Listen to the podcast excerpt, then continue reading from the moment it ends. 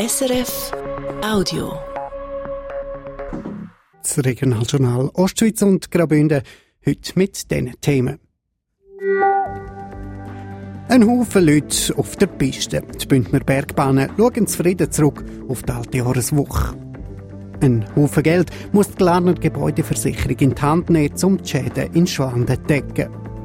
Und ein Haufen Regen und ein Haufen heiße Tage. 2023 war ein ziemlich extremes Wetterjahr.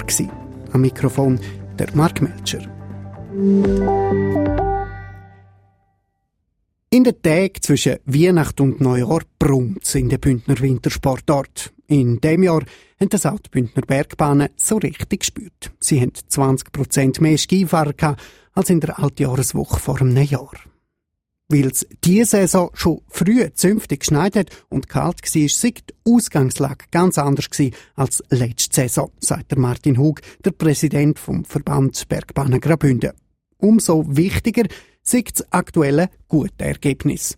Es ist sehr wichtig, weil das Festtagsgeschäft oder überhaupt der Start in die Wintersaison umsatzmäßig 20 bis 25 Prozent ausmacht und ein guter Start, vor allem an den Tagen, wo man nie mehr aufholen kann, ist sehr entscheidend.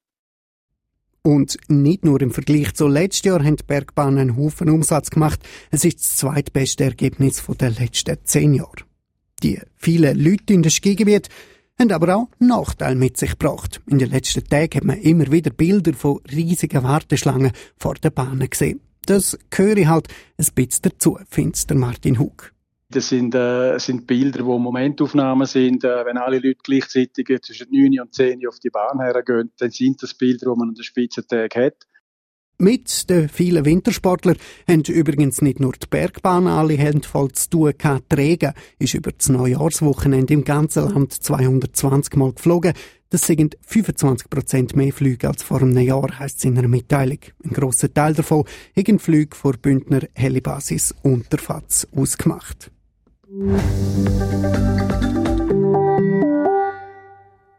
Zwischen 15 und 25 Millionen Franken. So hoch schätzt die Glarner Gebäudeversicherung der Schaden im Rutschgebiet von Schwanden. Weil vor eineinhalb Wochen nochmal ein Haufen Schlamm ins Dorf gerutscht ist, könnte es noch leicht mehr sein. Die Häuser, die in der roten Zone sind, gelten als Totalschaden. Die Versicherung zahlt sie darum komplett. Man kann all das aber stemmen. Wie regelt er? Der Erdrutsch Schwanden sei eines der grössten Schadenereignisse in der Geschichte der Glarner Gebäudeversicherung, der Glarner Sach. Das hat der Geschäftsführer Hans-Uli Leisinger gesagt, wo die neue Gefahrenkarte mit roter, blauer und gelber Zone vorgestellt worden ist. Also Zonen, wo komplett geräumt werden, aber auch solche, wo unter Auflagen weiter gewohnt und geschafft werden. Der Gesamtschaden von 15 bis 25 Millionen Franken ist eine Schätzung, weil man das genaue Ausmaß vom Schaden noch nicht weiss. Erst ein Drittel der Erdmasse, wo könnte ins Tal rutschen, ist unten. Zwei Drittel hängen noch am Berg. Für mögliche Schäden, die die Glarner Gebäudeversicherung zu tragen hat, ist sie selber weiterversichert bei einer Rückversicherung. Also sozusagen der Versicherung der Versicherungen. Schwanden sei zwar ein grosses Ereignis, finanziell bringe das die Gebäudeversicherung dank deren Absicherung in keine Nöte, sagt der Geschäftsführer Hans-Uli Leisinger. Finanziell ist überhaupt kein Problem. Unsere Rückversicherungen sind gut geöffnet und wir verfügen natürlich über Rückversicherungsschutz, wo der grösste Teil von dem Ereignis dann wird übernehmen.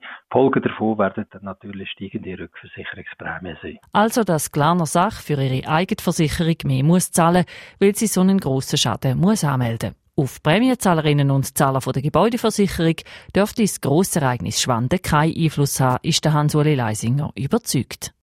Bis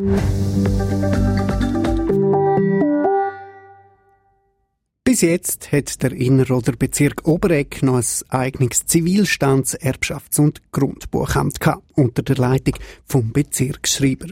Weil der aber im Frühsommer pensioniert wird, haben Bezirk und Kanton entschieden, dass man die Ämter in Zukunft beim Kanton ansiedelt. Das Gleiche gilt auch für das Betreibungs- und Konkursamt vom Bezirk. Absegnen müssen das alles noch der Grosse Rat und die Landsgemeinde im April. Die Stadt St. Gallen spendet eine Viertelmillion Franken an 16 verschiedene Hilfswerke. Das Geld werde für Entwicklungsprojekte in den ärmsten Ländern der Welt eingesetzt, heisst es in einer Mitteilung der Stadt. Vor allem für Projekte rund um Bildung, Ernährungssicherheit, Trinkwasserversorgung und Gesundheit. Zusätzlich hat die Stadt im letzten Jahr 100.000 Franken Soforthilfe für die Opfer vom Erdbeben im syrisch-türkischen Grenzgebiet gespendet. Das ist das 2023.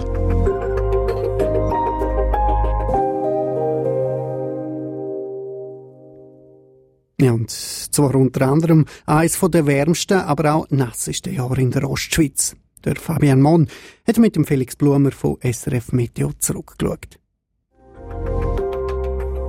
Es sei ein eher extremes Wetterjahr in der Ostschweiz und Graubünden gewesen, sagt der Meteorologe Felix Blumer. Beim Regen, beim Schnee und auch bei der Hitze. Gerade drei Hitzewellen hätte es gegeben. Eine Ende August, eine Mitte Juli und eine schon im Juni. Verbunden mit einer langen Trockenphase. Wir haben im Kanton Thurgau 23 Tage aneinander kein Regen gehabt, Anfangs Juni. Und was man halt eben schon auch sieht, im Hochsommer Temperaturen, die sehr, sehr weit hochgehen. Als klassisches Beispiel kann ich da diesen Dies nennen. Am 24. August hat es 33,5 Grad in diesen Dies auf 1300 Meter Meereshöhe. Das hat es in diesen Dies vorher noch gar nicht gegeben. Dass es immer wärmer wird und längere Zeit am Stück trocken bleibt, das sei aber keine Überraschung und dürfte auch in den nächsten Jahren so weitergehen, sagte Felix Blumer.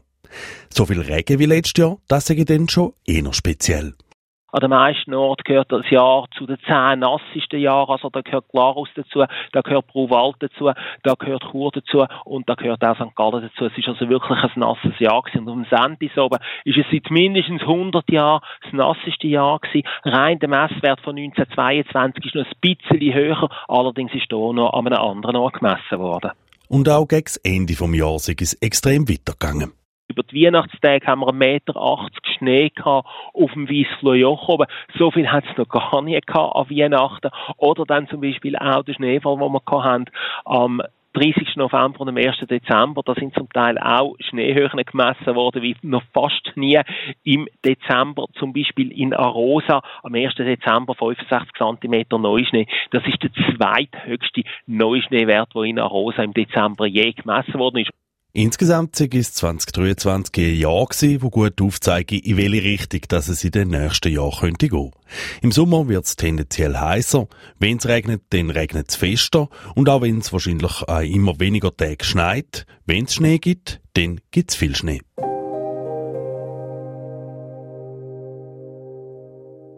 Und damit wären wir gerade bei der Wetterprognose für morgen. Über die Nacht bleibt es regnerisch und windig. An der Mittwoch startet eher grau, dann drückt immer mehr die Sonne durch. Bis am Abend, wenn es wieder zutut. Es bleibt die ganze Zeit stürmisch. So viel vom Regionaljournal Ostschweiz und Graubünden für heute. Am Mikrofon war ist der Mark Melcher. Ich wünsche einen schönen Abend. Das war ein Podcast von SRF.